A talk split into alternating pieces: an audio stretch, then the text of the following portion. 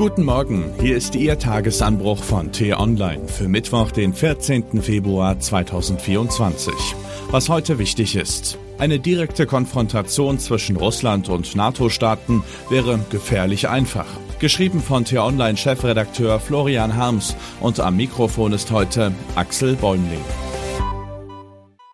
Gegen ein Bündnis von 31 Nationen mit nahezu einer Milliarde Einwohnern und einer Wirtschaftskraft, die weltweit ihresgleichen sucht, würde selbst Putin keinen Krieg riskieren, oder?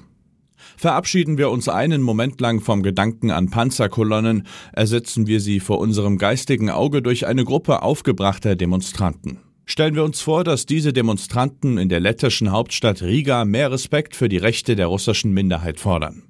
Plötzlich tauchen von irgendwoher ein paar aggressive Typen auf und attackieren die Protestler mit Baseballschlägern. Einige Demonstranten werden schwer verletzt. Die lettische Polizei erklärt später, man habe einen der Schläger von Riga gefasst, es handele sich um einen russischen Staatsbürger. Gerüchte, dass die Angreifer aus den Reihen der Polizei stammen, seien Teil einer systematischen Desinformationskampagne. Auch bei vielen angeblichen Übergriffen gegen Russen, die in Lettland leben, handele es sich zum Großteil um Fake News.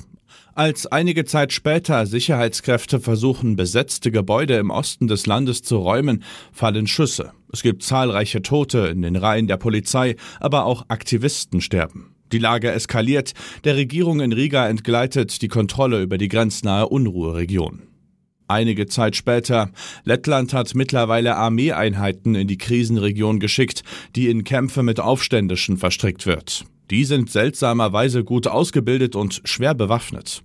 In Moskau spricht Außenminister Sergei Lavrov von Massakern und prangert einen Genozid an unseren Landsleuten jenseits der Grenze an. Mit einem groß angelegten Luftlandemanöver nahe dem Baltikum wolle man die Extremisten in den Regierungspalästen von Riga und Tallinn daran erinnern, dass es rote Linien gebe. NATO-Generäle sind alarmiert und warnen vor einem heimlichen russischen Truppenaufmarsch unter dem Deckmantel einer Militärübung. Um die Bevölkerung Lettlands vor Vergeltungs- und Racheakten zu schützen, habe man Spezialkräfte entsandt. Satellitenaufnahmen zeigen, dass auch Panzer und mechanisierte Infanterie die Grenze überschritten und die Stellungen der Separatisten übernommen haben.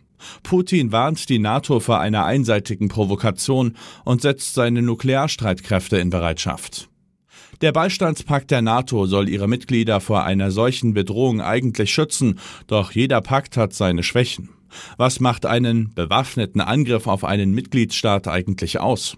Sind die dubiosen Aufständischen tatsächlich Moskaus Männer oder werden sie vom Kreml nur wohlwollend begleitet?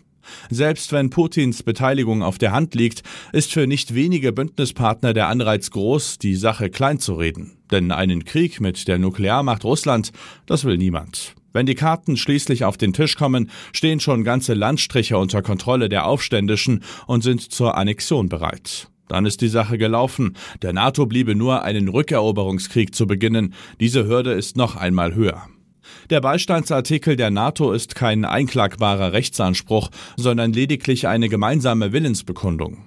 Ein Aggressor wie Putin kann darauf spekulieren, dass dieser Wille wankt. Mit einem Donald Trump im Weißen Haus dürfte die Standfestigkeit des wichtigsten NATO-Partners einem Wackelpudding gleichen. Tricks und Täuschung reduzieren das Risiko des Angreifers, ein Bündnis von fraglicher Festigkeit genauso. Die NATO kann das nur dadurch kompensieren, dass sie Putin für den Fall, dass sein Plan nicht aufgeht, eine katastrophale Schadensbilanz in Aussicht stellt.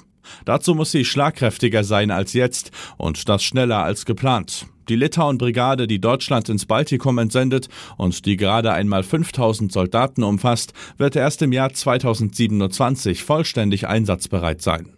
In Europa gilt offensichtlich immer noch das Motto Eile mit Weile, als wäre die Gefahr eines Krieges mit Russland eben doch nur ein billiger, weltfremder Katastrophenfilm. Gebe Gott, dass wir uns da nicht täuschen. Was heute wichtig ist. Rund 300.000 Einwohner hatte die Stadt Rafah im Süden des Gazastreifens vor dem Krieg. Jetzt halten sich laut UN-Angaben 1,3 Millionen Menschen dort auf. Flüchtlinge aus den nördlichen Regionen des umkämpften Gebiets. Angesichts der Pläne des israelischen Premierministers, den letzten Ort unter Hamas-Kontrolle mit einer Bodenoffensive zu überziehen, wächst die Sorge vor einer Verschlimmerung der humanitären Katastrophe. Heute bricht Bundesaußenministerin Baerbock zu ihrer fünften Israel-Reise seit dem Terrorangriff der Hamas auf. Sie will für eine humanitäre Feuerpause werben und über den Weg zu einer Zwei-Staaten-Lösung sprechen. Man kann nur wünschen, dass sie nicht mit gänzlich leeren Händen zurückkehrt. Ihren Ursprung hat die Tradition des politischen Aschermittwochs auf dem Viehmarkt im niederbayerischen Wilshofen. Mittlerweile kopieren alle Parteien das Format, auch außerhalb des Freistaats. Bei aller Freude an zugespitzten Wortgefechten sollten die Akteure bedenken, dass in Zeiten rechtslastiger Rhetorik und multipler Krisenlagen die wildeste Ansprache nicht zwingend auch die beste ist. Das war der T-Online-Tagesanbruch, produziert vom Podcast Radio Detektor FM. Immer um kurz nach sechs am Morgen zum Start in den Tag. Auch am Wochenende mit einer tiefgründigen Diskussion. Vielen Dank und Tschüss. Ich wünsche Ihnen einen schönen Tag. Ihr Florian Harms.